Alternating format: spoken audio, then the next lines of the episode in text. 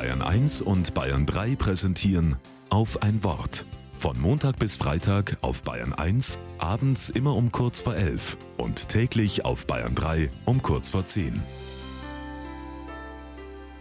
Mit Christoph Breit.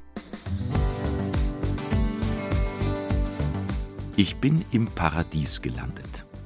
Zumindest im letzten Sommer war das so. Überall freundliche Menschen in wunderschöner Landschaft.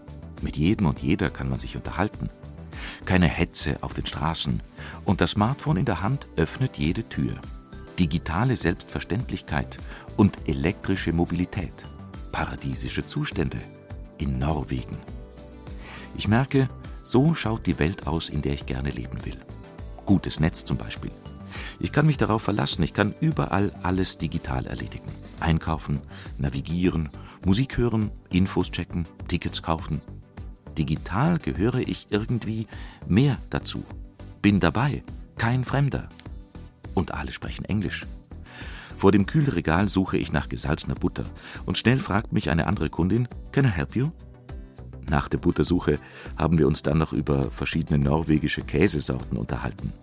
Thank you, love. An jeder Ecke Ladesäulen für Elektroautos.